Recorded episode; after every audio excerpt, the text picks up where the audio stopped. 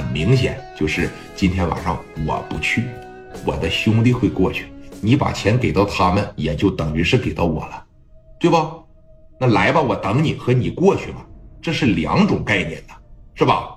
但是这种说咬文嚼字的游戏，聂磊也没有时间消化。但是现在的心里边他是无比的激动。如果说聂磊能把这句话听出来，说今天晚上你过去吧，他就会寻思张峰今天晚上是不是不去呀？我要是去了，直接动手，是不是打草惊蛇呀？没琢磨这些。哎，挂完电话以后也没有和刘凤玉商量，领着他这十六七个兄弟啊，租了三个小面包车。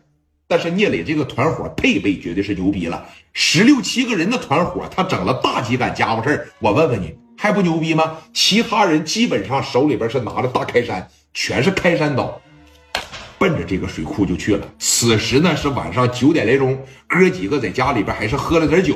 临出发之前，聂磊当时就又给张峰打了个电话，说：“峰哥，我马上到了。”张峰就说了：“行，你过去吧。”把电话撂了。聂磊当时就说了：“兄弟们啊！”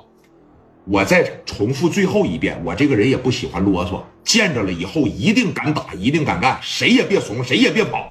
打仗咱们可能不如他们人多，咱要是打出激情，打的奔放一点，绝对能把这个气场打出来。如果人家那边一掏枪，咣咣一崩，咱这边掉头就跑，咱永远都起不来。听着没？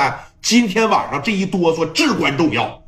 聂磊说到这儿的时候吧，哥几个直接就热血沸腾了，手里边拿着小家伙咔咔咔。连着撸了五六下子，检查了检查，一掰开，每个人往里边这就压了五个，啪的一掌，啪的一撸上，在半道上啊，就再一次，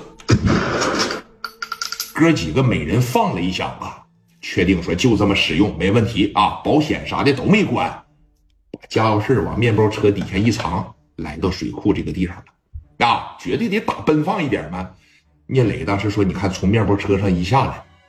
先是自个儿一个人呐，往前面开始走，因为屋里呢人没出来。于飞，包括说立明，带着十八九个小兄弟，桌上放着两杆五连发，在屋里边吃火锅呢。啊，聂磊就蹑手蹑脚、蹑手蹑脚的来到这个门口了，在门口这听了大概能有三四秒，听着里边乌泱乌泱人不少，但是他没有听着张峰的声音。那么此时此刻还有机会让你多寻思吗？啊？有可能张峰就在里边，只是他没有说话而已。但是他听到了于飞和立明的声音。聂磊这边啪的一掉头，一摆过手，你看史殿林给这大五连发一拽出来，啪的一掌。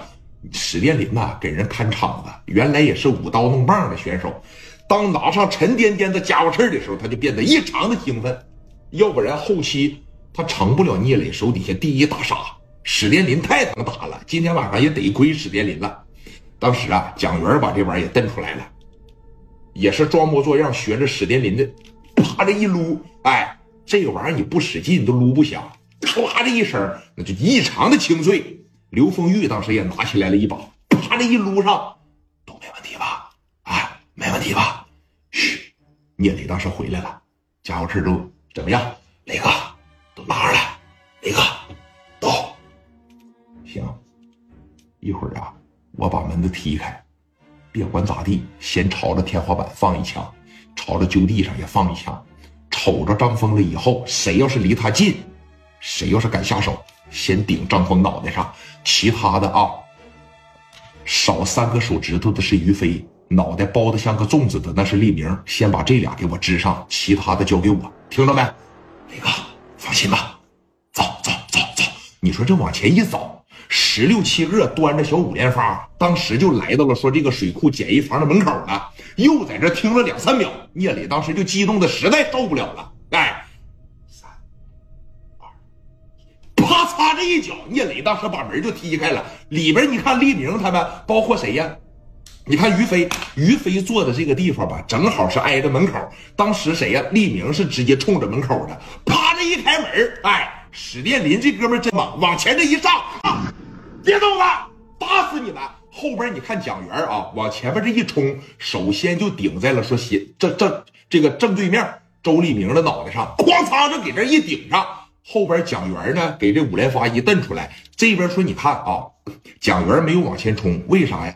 于飞这往后，哎，这刚一挨，蒋元叭的一下就顶他脑袋上，别动弹啊，动弹给你把脑袋打放屁！他别动，剩下那几个刚要从桌子上猫家伙事儿，聂磊这哥们也会往侧边这一来嘛，小四方桌来到这个地方，啪的一下子给桌子就掀了，紧接着后边的小兄弟大砍刀嘎巴嘎巴的就全给架上了。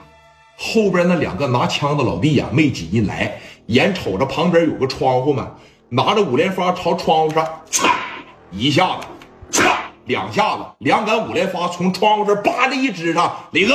进不去了，我在外边顶着也一样啊！控制住了，你说这一控制住，聂磊就有点懵了。张峰呢？啊？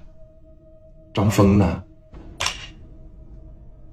现在呀，于飞想从后边给这小哭鸡抠出来，他想给张峰打电话，那意思是操蛋了，这小子不是来送钱来的。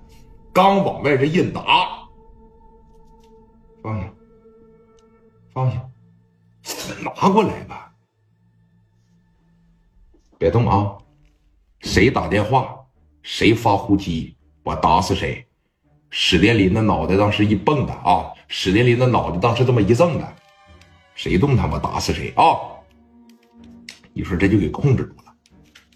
聂磊当时来到了周黎明的跟前那脑袋包的跟个粽子一样啊。哎，那纱布啥的都下来了，护着半个眼。聂磊当时啪着一抠开，张峰呢？嗯，张峰怎么没来呀？